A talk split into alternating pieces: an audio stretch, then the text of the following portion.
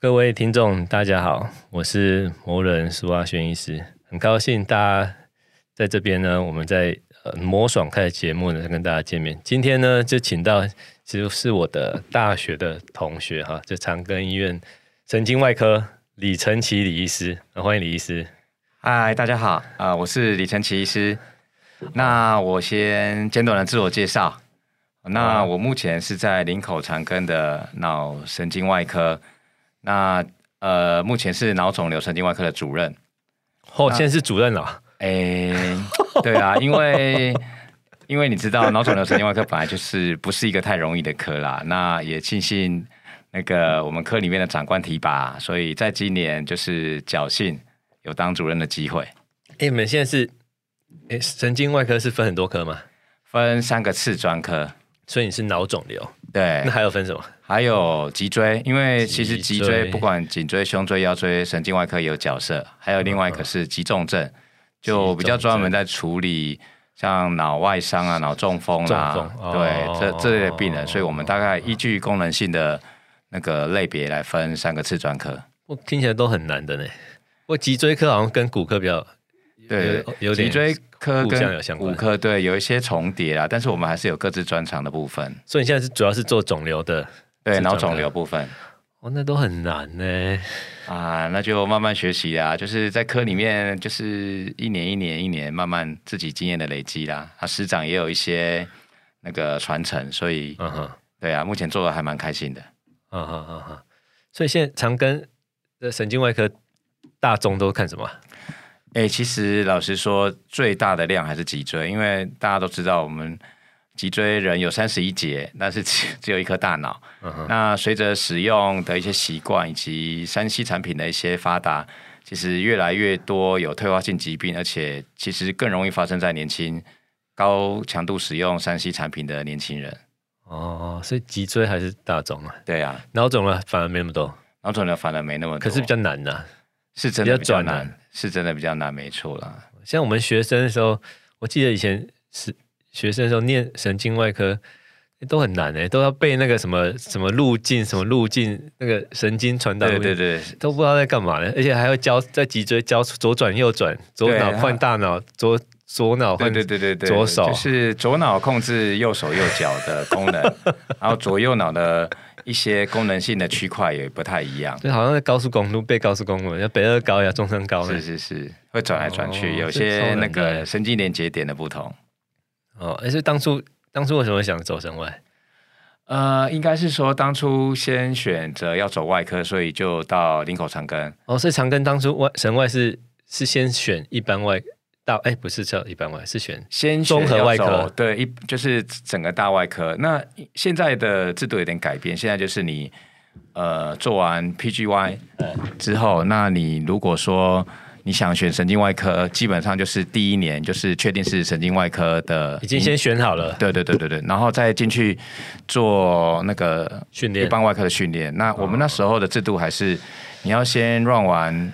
两年的外科的一个那个 course，然嗯后哼才第二年的刚开始才有办再法选选择做神经外科，要参加面试口试。我面记试得跟我们笔试那一届好像外大外科的三四十个人医师有我吗？哎、我记得好像是二二三十个，二二十十个个。二十个左右。二十二十个到三十个，但是有些后来就转转战其他专科，中间就就对，就就就可半能半路投降，对，因为那时候其实真的蛮累的，那时候没有一些工时的一些保障，所以值班完了隔天要继续上班。现在都有保障，值班完隔天就是可以白天或是整天都可以 off。哦所以以前外科就是大家都不想去的啊，太累了。对啦，现在有一点点慢慢有点起色啦，但是基本上来说还是累。嗯哼，所以所以变成是就是要两阶段，这样风险蛮高的。就你如果你想要选神经外科，你搞不好进去外大外科系这边胡搞一一年，还是没办法选到你哈。对啊，所以大家进去一般来说前一年都会比较乖啦，就是 还没选科，还没选科之前就是要嗯装装做做样子，或是真的很认真的 学习，不然有些老师他啊、呃有因为而且大家其实都是圈子很小啦，所以你在这一科故意摆烂表现不好，别人会其知实道上面啦大家都会知道，嗯嗯大家口耳相传就知道你不好搞，嗯，对。所以就是第一住院是第一，你要先面试外科，进了以后隔年还要再面试想要去的，次专科，次专科对对对，然后次专科进去，神经外科还分三科，要在第几年要再选，分三科这个就稍微比较没那么没没那么限制那么，而且不不太需要考试的，就是说你在。总医师，也就是住院医师训练最后一年，就会有老师问你说你有没有特别想走哪一科？呃，就就没合。对，或者是老师已经其实已经帮你规划好，你就是去走哪一科，对，就帮你安排好了啦。所以所以所以哦，所以那那这样是住院是要训练几年？住院医师如果连前面的大外科算就是六年，那如果神经外科单独算就是四年，就等于是我们在 R 三哦三四五六这四年，R 哦三开始进去3-4-5-6做最基础的神经外科的训练，包括看急诊的病人，然后处理一些基本的急诊刀。啊所以低消就是六年训练。对啊，天哪，这比我们妇产科多一年呢。啊，那那什么叫什么研究员医生 fellow 呢？是第六年吗？还是第七年？。那是第七年啊 哈，第七年。对啊，因为外科是要养成， 就是其实不是很简单啊。对啊，那主要就是一些手术训练的量，体量如果不够的话，你就变成说你要再留下来，然后再选择你要的次专科，然后看老师愿不愿意收你。啊哈，比如说帮老师开刀，跟老师学习所谓的 fellow one 或看 fellow two，看缘分呐、对啊，啊，看表现，看缘分，看看兴趣。看表现，对，七年哦，是啊，对，真的是七年。我我记得我大学的时候，那个什么小组长是神经外科的小庄，是写共笔那个。然后对我那时候想对哈，那个是七，那时候还是张成能张张成哦，当张张教授、当张老师，对对，当当什么负外科责部长老师吧，对对对，对，对是七年呢，天哪，真的很久真。的很久啊，所以都很劳累。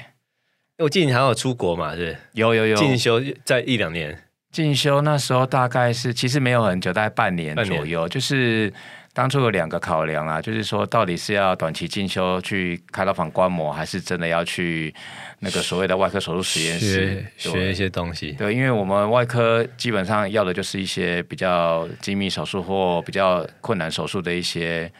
呃颅底课程的一些研习。那通常那个都要耗费一到两年的时间，就是泡在嗯哦那个所谓的解剖实验室里面，每天去装模头骨的一些解剖构造以及相关神经血管的一些手术技巧。所以决定要走那个的话，就要耗费更多的时间。更多时间，嗯所以所以你专门做颅底啊？对啊，颅底啊，颅底是什么意思？颅底可就能是听众不知道颅底是什么。颅底就是基本上来说就是大脑的底部，然后跟我们鼻腔、口咽交界的地方交界的地方那地方就是颅底。那所以有这样看起来应该是头的正中心哦，头的底部，它正中心或是两侧都就是鼻有所子，谓的我们鼻子往后大概几公分嘛，哈，对大概八公分左右就可以到我们的正颅底，所以大概是我们整个头颅的正中心附近，对正中心，那就最难弄的地方，啊，就所有的神经血管、脑干都从集那中在边。那里，对对对对，就像所以台中交流道。对啊，就很复杂啦，那也很不好学。那 case 量老实说也没那么多，但是就是纯粹就是个人的兴趣啊。诶，哎可是它像这样子那么深，你不可能，比如说我今天要，比如说我今天是在颅底，就是比如说在台中正，就是台湾的正中心长个肿瘤，你现在肿瘤外科嘛，肿神经肿瘤对外科肿瘤，那也不可能从头壳这样破开就一直挖，那脑子都坏光了呢。诶、以往传统的手术当然就是像苏医师讲的，就是要把头骨锯开，然后把脑拨开，到颅底正中心去找这个肿瘤，然后将旁边神经血管剥离开全部来。坏掉嘛，有可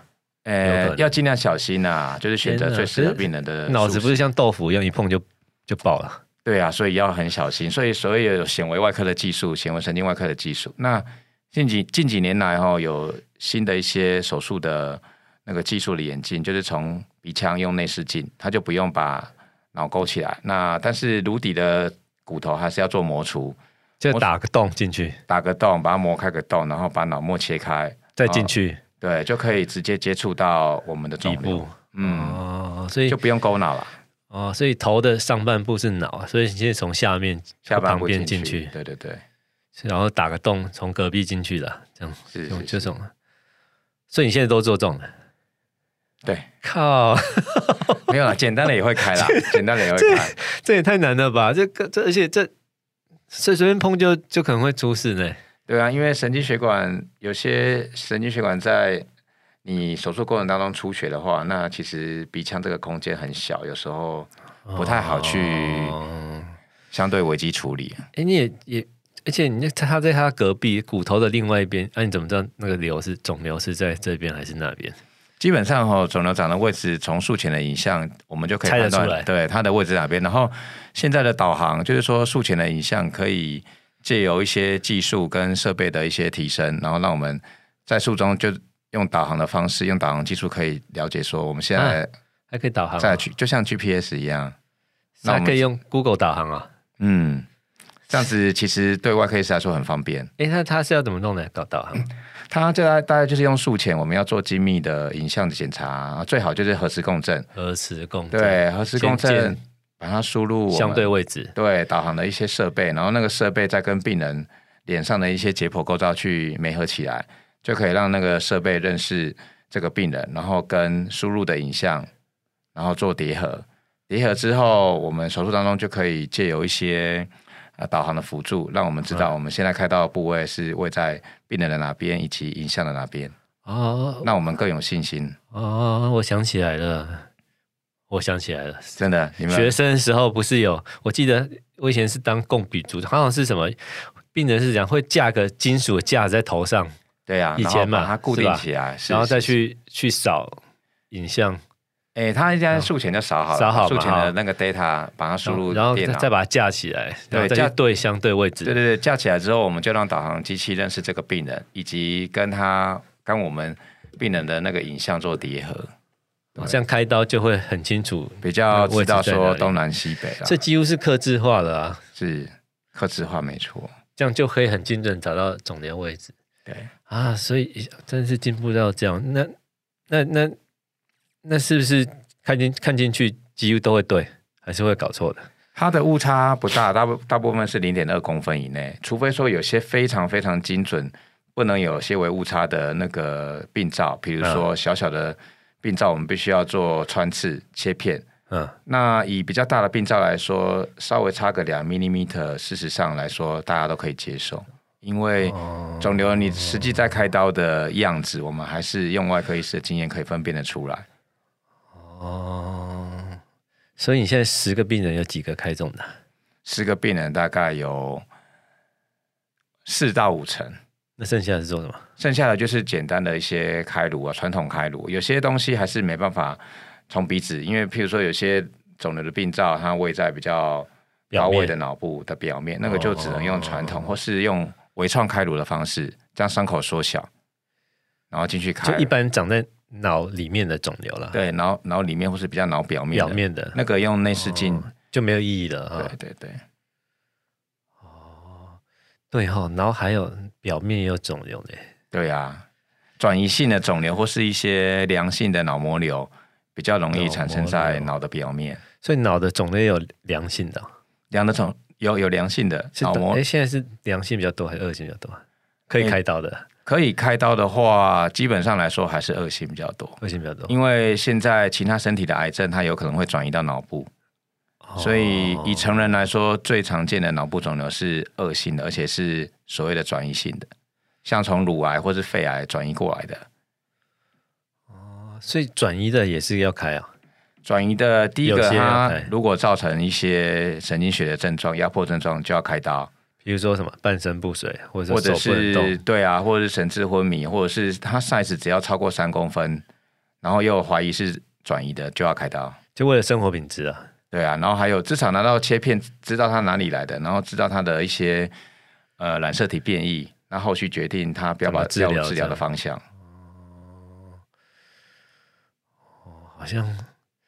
好像很有趣呢，就是这真的是可以救人，跟我们开这种激流不一样，我们激流要开不开都可以耶。肌瘤也可以救人啊， 肌瘤救的是生活品质啊。那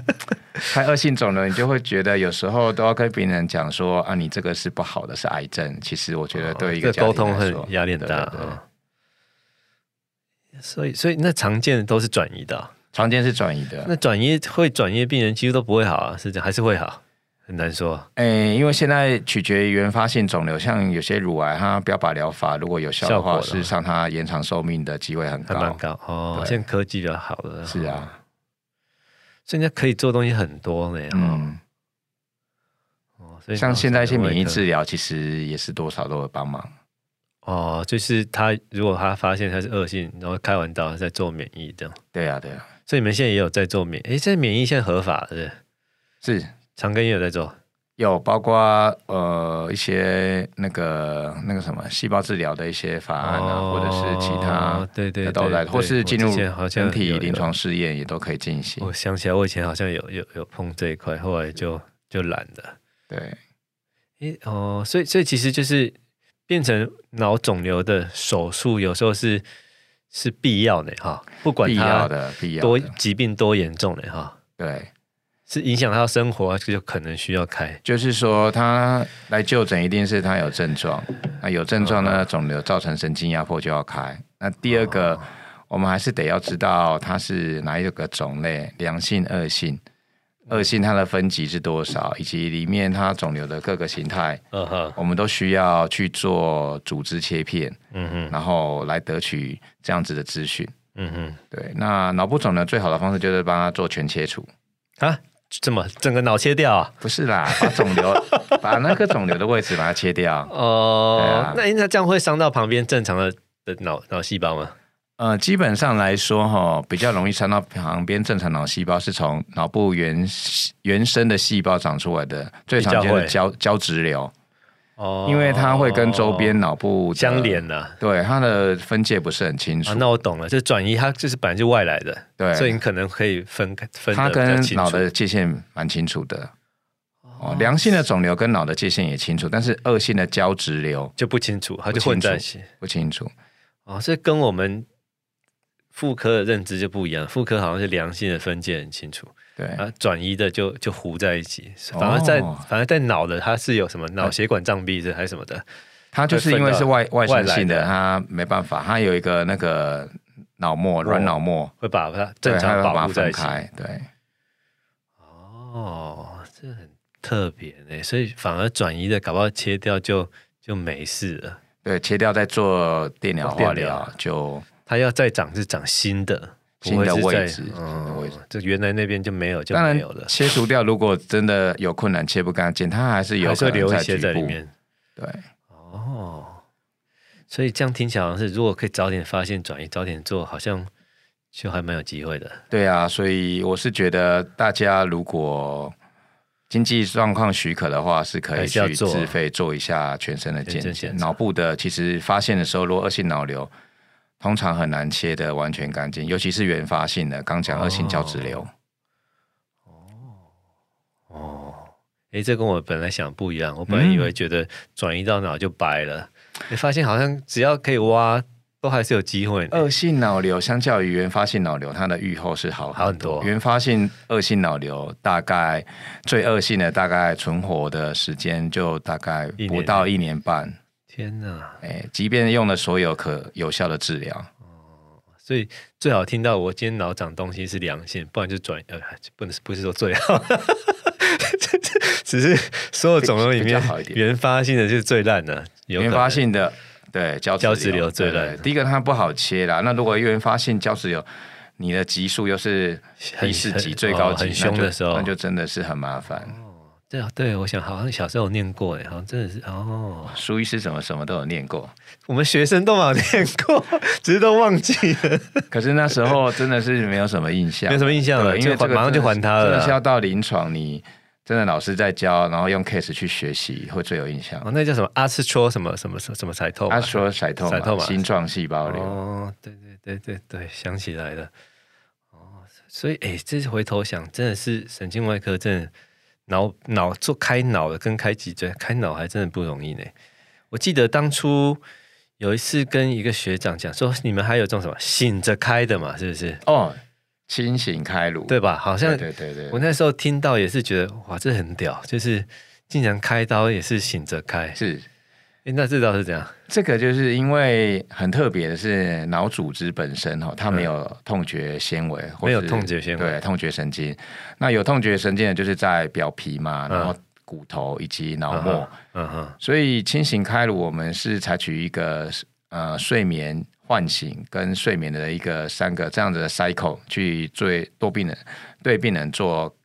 呃开颅的一个准备手术哦对手术的步骤，就是说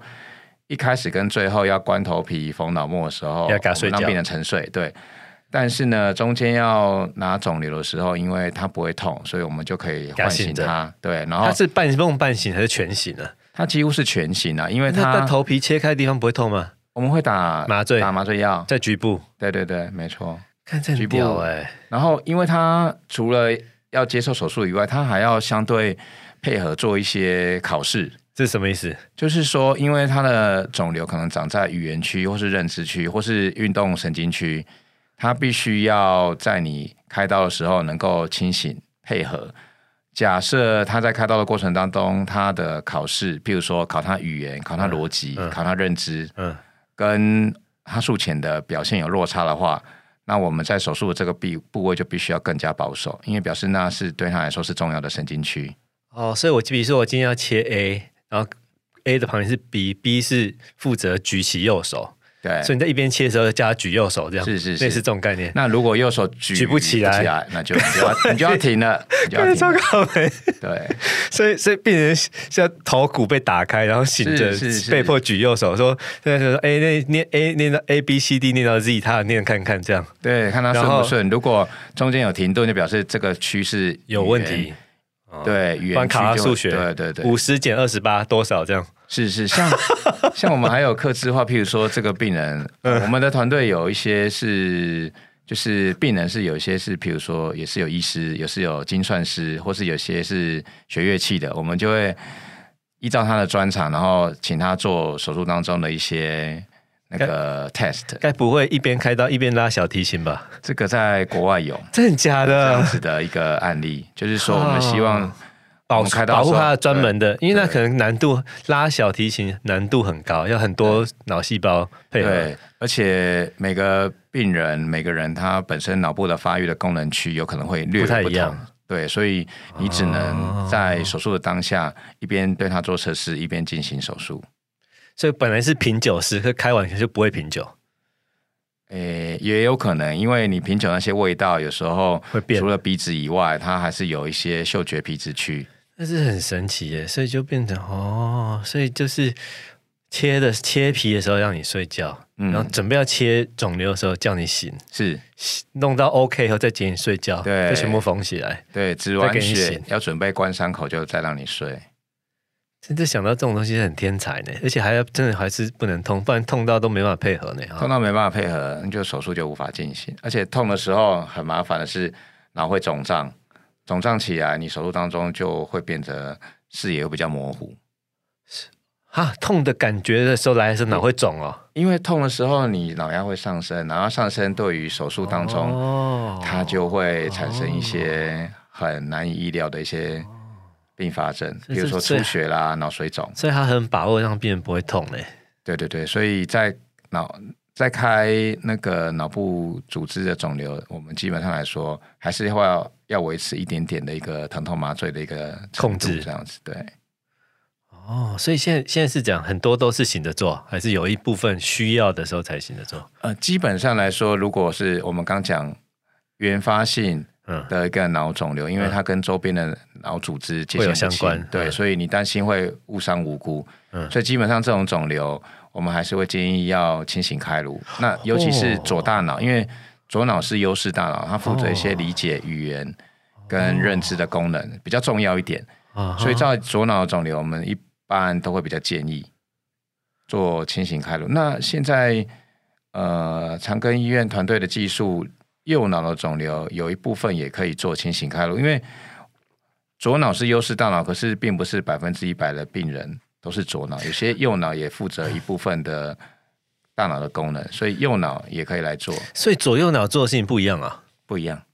啊，真的哦，哎，我已经不太记得以前手术上左脑，现在说一般人都是用左脑是这样，左脑是优势，就是搭配你是右配，那那右脑现在是在干嘛？ 右脑就是可能负责一些像音 乐啊，或者是一哦些就比较美术啊、文艺的这一部分的一些功哦能，就比较行，就捉摸比不较轻松定式的的，对对对啊。可是比如说今天要做事情呢，记什么都是在左边，对。靠，所以这蛮特别的呢。所以有时候一些外伤的病人或中风的病人，左嗯脑损伤，通常病人的预后都会比较差，因为他就是类似植物人，他听不懂你讲的，那他也没办法对你表达他想说的，再加上他的惯用手，如果因为左脑损伤就瘫痪掉，那就嗯是就会没有了很麻烦。对，诶，那所以理论上脑部的组织虽然说看解剖学左右长一样，可是实际上它功能不一样。功能不一样。诶，那可以练吗？后天练很难，呃，我它有可能听说构造不一样有些老师他为了要训练他的右脑，他刻意用左手去写字，或是刷牙，或是拿筷子。这个这样可以练啊、 应该是可以，你给他刺激，那个脑都是可以训练，它有一个可塑性。只是不知道可塑性到底对怎，样不知。道可塑性的程度是怎么样，现在还是在研究当中，但是的确是有一些可塑性，因为我们发现有些脑瘤的病人，他的真正的语言区或者其他功能区，它会偏移，不像我们原先想象的只能局限在那个部位，甚至你是哦，开完刀之后，你剩下来的一些脑组织，它还是会有重塑再生，甚至角色切换的功能。诶，是哦是不是说，如果以生理上两边构造是机构是一样，可是到后天人的习惯，然后把每边负责的东西不一样，我觉得是可以可以训练的，不是只有刚出生的样子，哦，或是刚出生的能力。这很特所以别我觉得学习是很重要的，学习可以强化你大脑的功能。哦，所以左脑右脑并用，是双手并用，或怎样子，某种练习可能就是脑内开发会可以哦变得增更哦加脑正常部一的点，能力跟开发，开发意想不到。到的潜能，所以爱因斯坦可能两脑两个脑都有在用，应该是 吧？不然他怎么那么，不然他怎么那么强？哦，所以所以变成是有些智商比较，或者说就是想到不大家想不到，或许他是他运算能力跟我们一般人不一样，嗯，我觉得后天环境的刺激也很重要，因为可能真的哦，跟你环境的一些，像我觉得我们意识养成的过程当中，有一部分它其实是在每天，尤其是值班的时候，都在 trouble shooting，就是遇到什么困难，你要想什么解决方案。嗯哼我觉得这一部分对我的一些后续呃 decision making 其实是有差蛮重要的一个就，逼着脑要做一些这种对，你要想赶快，法至少你要是去排事情的一个 priority。哦哦，诶，这很有趣呢。所以，所以有时候看到那些去金石堂看什么脑内开发，有时候我觉得看这胡乱，我想想，诶，搞不好还真还是有。有啦，那应该是有更规律，或是更一些那个大众化的方式整理出来，让大家参考。哦，是哦，所以就是或许哪一天我今天左边坏掉，练一练，搞不好可以练右边。搞不好右边可以取代啊，因为它毕竟中间有一个胼胝体做左右脑的交通啊，嗯嗯，所以也许它的一些讯号跟功能跟学习能力可以互通。哦，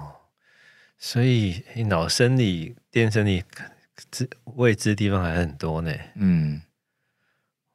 那现在大家现在主流都在研究什么啊？主流脑肿瘤外科不是说，比如说像你现在开完之后清醒开了，就为了大家的神经保留啊，或者是癌症，这这现在说现在趋势长庚都发展什么啊？你们科我觉得当然就是两部分啊，其中第一部分当然就是手术技术的精进啊，啊哈啊，就是可以让我们更安全，但就是像切清得醒更开干颅净类似对对类对，似这样，甚至有一些药物辅助可以让我们把肿瘤的范围切得更大，但但前提当然就是说以病人神经保留跟安全为首要。哦那第二个就是说切完肿瘤之后，你一定要搭配，既然是恶性肿瘤，后面的后续的治疗，包括说电疗啊，所谓的那个放射治疗，那长庚就有一些直子治疗。哦，那像北龙也有一些重粒子，就是说用一些那个 X 光，或是用一些放射线，对，粒子的让这哦知你道认为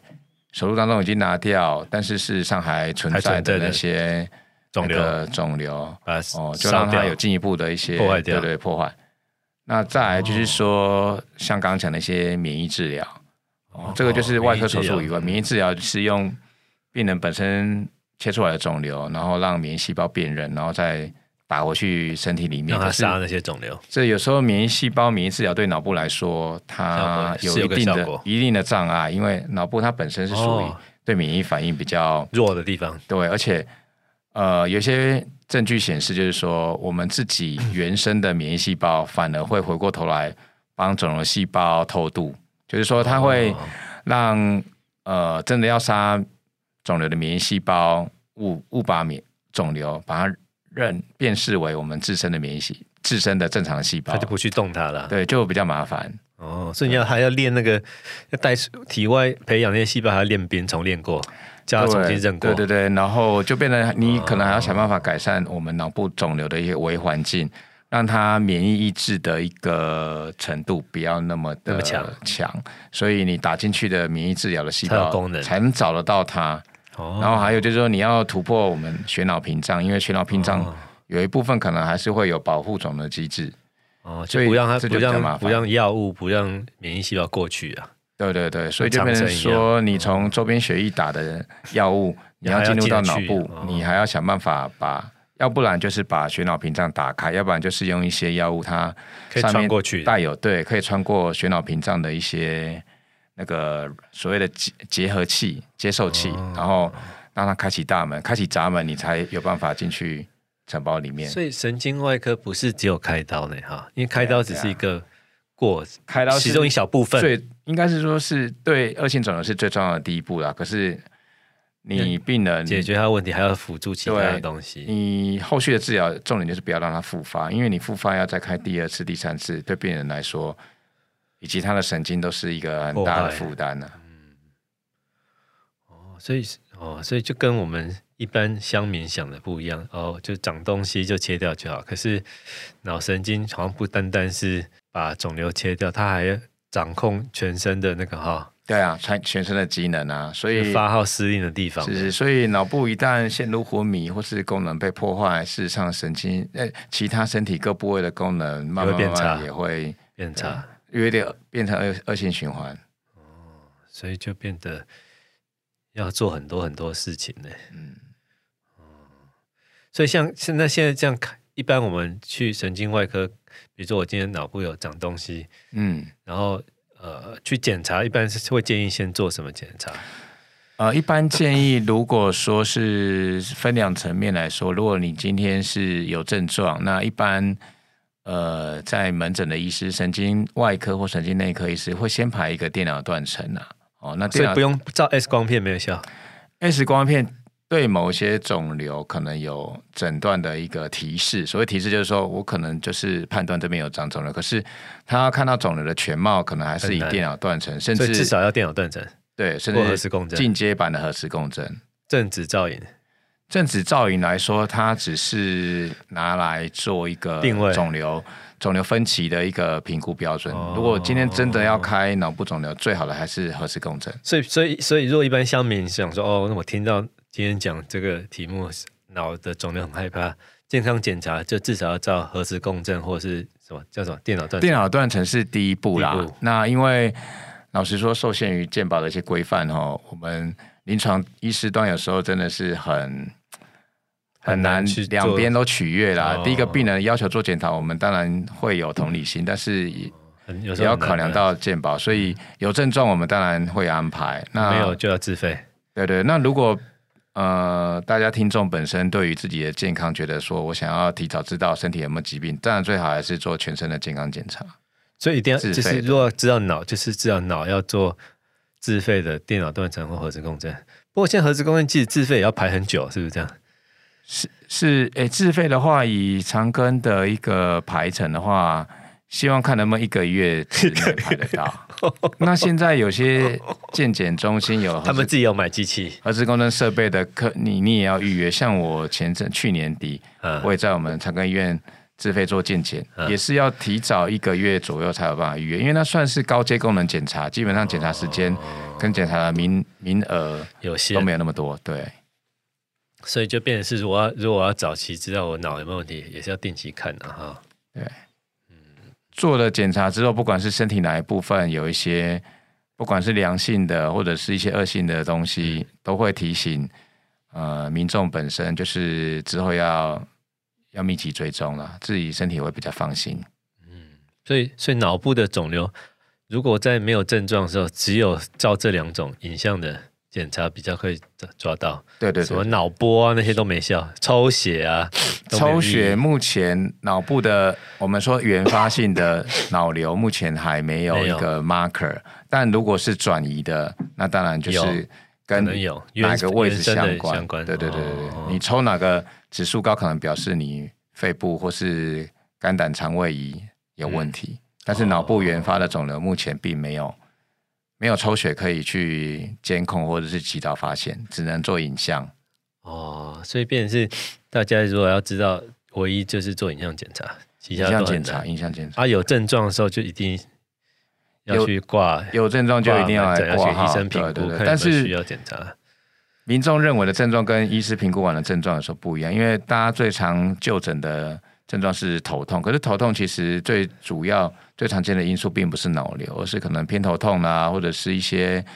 呃紧张型头痛，所以并不是大家觉得有症状来门诊哦，因就为一定得要安排因到为就就检查。就你刚刚讲那个清醒开颅，就是脑本身没有神经就不会痛啊了，没对，有痛除神经除，非肿瘤长很大颗，可是长很大颗，你除了头痛，你应该会有一其他的些连带的症症状。所以一般痛都是在皮在痛。对啊，肌皮肉在下痛痛或是一些血管收缩，血管上面有神经哦嘛。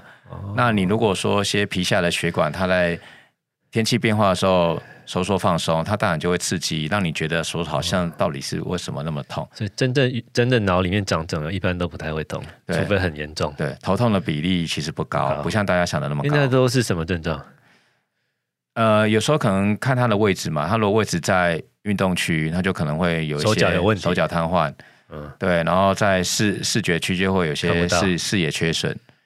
对啊，甚至、呃，如果长得比较大，他脑压上升，他可能会有恶心、呕吐、视力模糊，哦甚至癫痫，就是不正常的抽搐。哦，所以反而这些症状比较在临床比较常见。对啊，因为头痛实在是有时候问不见得会问得出来，而且它常常合并有其他的一些相关的症状。哦，所以跟我们一一般想的会不太一样的哈。嗯，所以一般觉得头痛就是脑子不知道哪里有问题，没有实其际实上没有，其实头痛大部分是都不其是他其他可以药物治疗 最重要的偏原因。头痛很多，对对对，偏头痛、紧张，大家现在压力大啊。所以完全不是我想的这样的。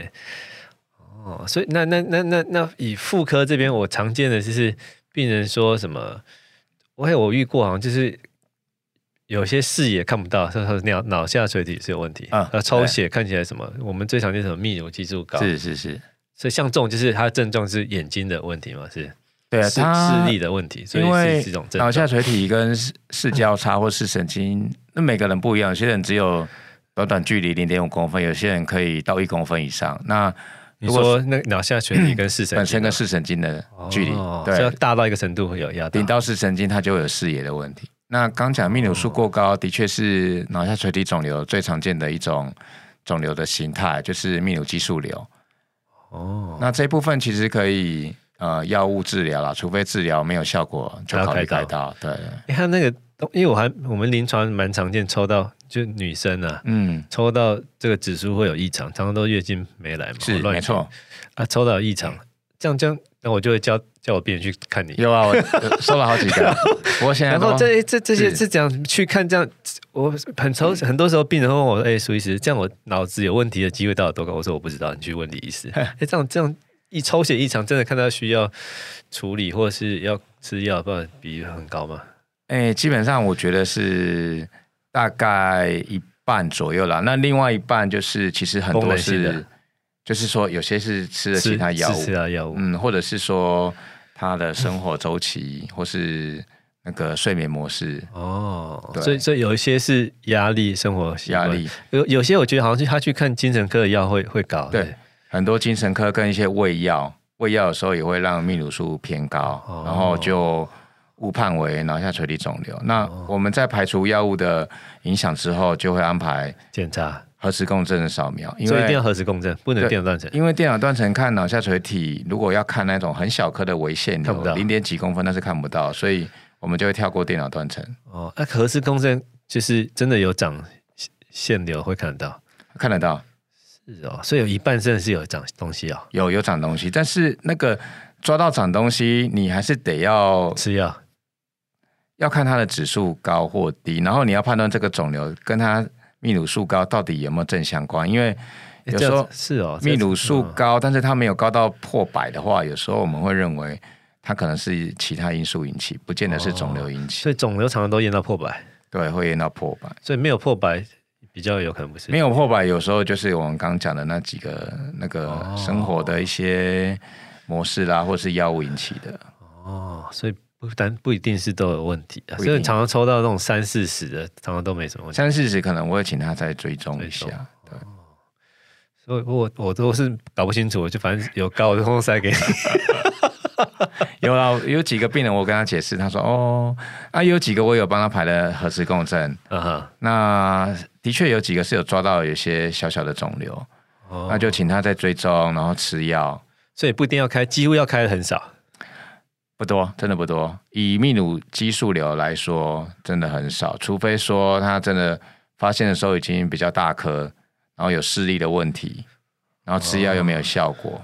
哦才需要开刀才需要开刀，嗯。所以也不一定要去去查咯，还是说，还是最好都建议大家，如果指数高都要去查有没有长东西。指数高还是要来查一下，对，哦，所以还是要确定看有没有明显有没有异常嘛。哈嗯是，是是，啊看完没事再再放心。对啊，没事，我们就考虑追踪或者是吃一点点的低剂量的一个加降泌泌乳乳素激素的药药，嗯对，那个药通常不太会有太不舒服的，哦，那那那那那那那我帮我其他好几个病人问我是，还会很多会问说，哎，那苏医师，那如果不吃药呢，那可以吗？不吃药的如话，果基今天检查没事，他说我索性就不吃药，就给他高，那他的生理期月经就不能，因为他会觉得他没来跟男生一样他很高兴。 这样这样报可不可以耶？基本上来说，会更严重吗？还是说吃药有因控为制的效果？吃药一定会有控制，甚至有有时候有接近六七成的会病人萎缩啊、对，肿瘤会萎缩，那指数一定会控制，肿瘤会萎缩，所以还是要吃药。还是要吃药，因为即便是良性肿瘤，它每一年也许有些根据统计会用零点二公分的速速度长大，长大，那你等到它越长越大，你还是得来还治是要疗，哎吃哦，还是得要吃药。所以不能他说他像没有月经的像男生，他宁愿就给他高， 这样子不建议这啊。样子不好。哎，对，各位听众，如果之前我把你放掉没有吃药，哎，记得回来挂门诊，挂挂我的护理医生都可以。 这这可能还是要吃药哈。还是要吃药，嗯嗯，这隔行如隔山。我只负责转过去给你， 我都不知道这个到底是怎样。不然就是有时候就是他不想出去看神经外科或那个，我就说帮你来吃药。啊，吃一次吃一次，然后他就是他有月经，他觉得很烦，然后他说：“哎、苏医师可以不要吃吗？”我说：“好、啊，随便你啊，不要吃就算了。”然后这样好像不太行啊的、临床上建议至少要吃个两年呐、啊，吃个两年了、喔，吃个但那指两数有正肿常，瘤的话吃个两年，正常也要照吃啊、正常要吃吃两年，然后再慢慢停药，看看指数回升的程度。